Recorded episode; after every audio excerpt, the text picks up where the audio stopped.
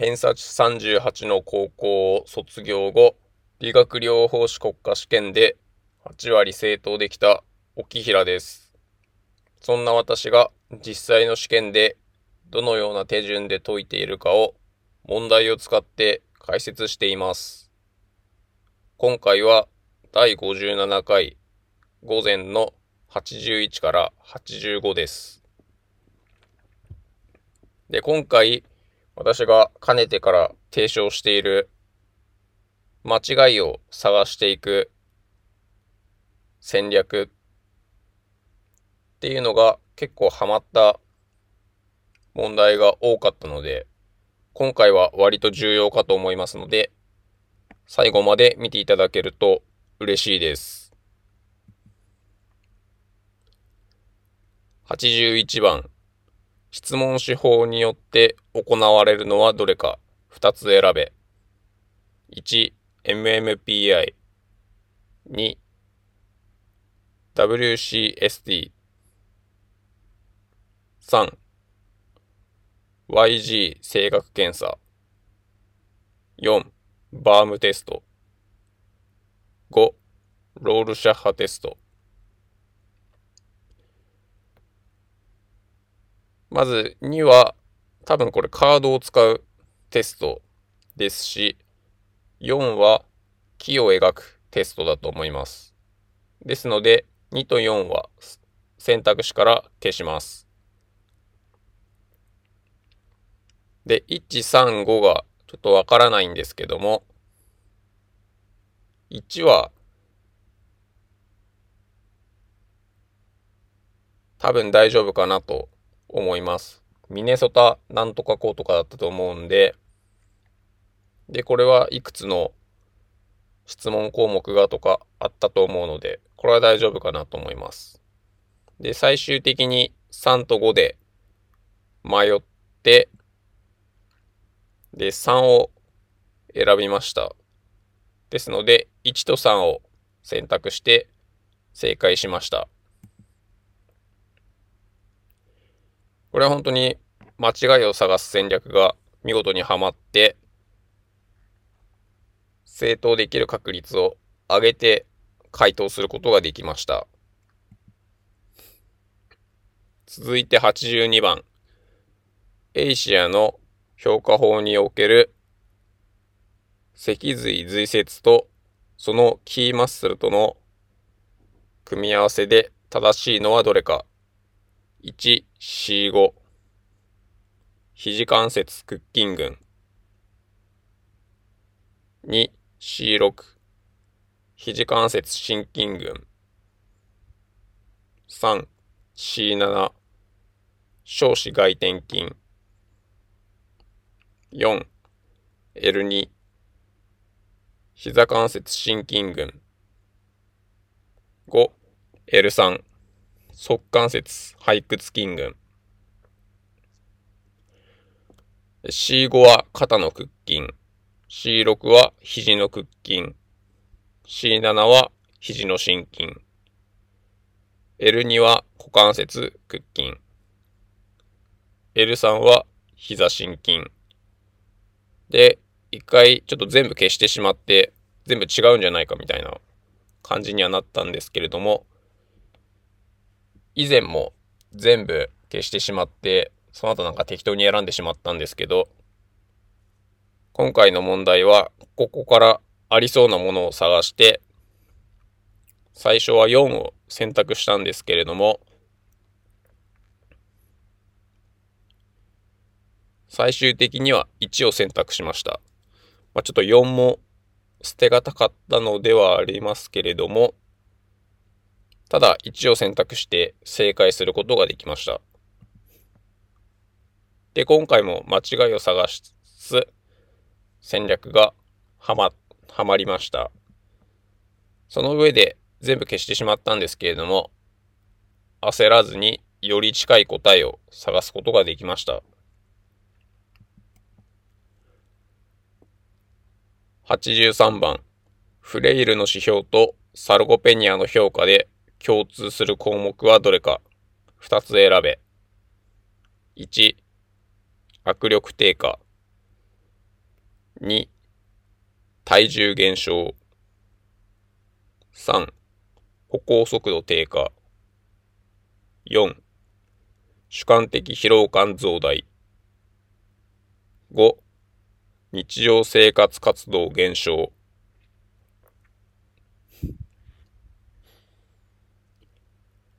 まず4と5はフレイルだけだったと記憶しています。なので4と5は選択肢から消します。で、2の体重減少っていうのがちょっとなんか微妙な感じなんですけど、1と3は正解。これは評価項目にあったと私はあの知っていたので、1と3を選択して正解しました。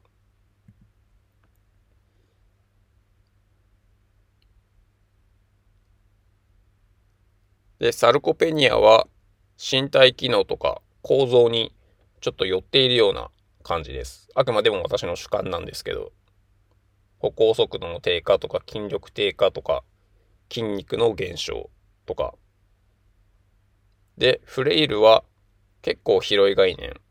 それこそ日常生活とか、あとは社会的フレイルとかあったりもするので、ICF でいうところの参加活動、そこら辺も概念として加わるような印象です。ちょっと覚えておくと便利だと思います。続いて84番。全骨幹神経麻痺と抗骨幹神経麻痺に共通するのはどれか。1、感覚は正常である。2、尺骨神経の分子である。3、中部管のチネル兆候が陽性である。4、中間小子の進展動作が困難である。5、母子と自子のつまみ動作が困難である。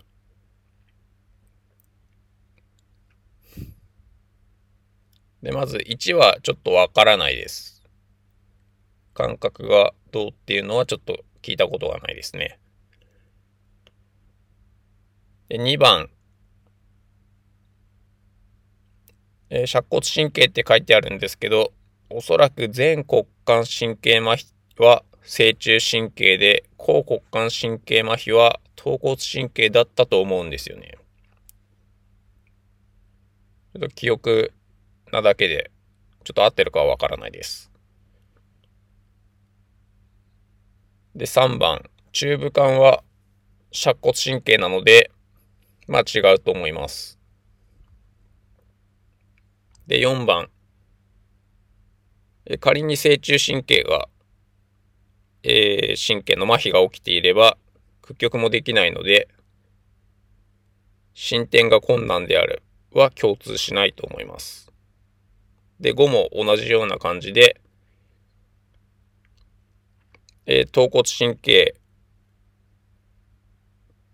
だけの麻痺であれば、つまみ動作はできてしまうので、これはやっぱ共通しないかなと思います。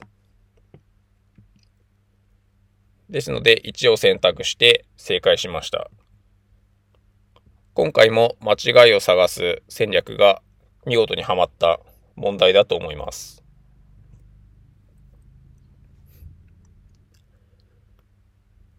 続いて85番。言語発達で正しいのはどれか。1、難語は6ヶ月頃から見られる。2、言う意味語の発語は8ヶ月頃から見られる。3、言語的意味理解は10ヶ月頃から見られる。4、二語文の発話は1歳頃に見られる。5、言語獲得の臨界期は3歳頃である。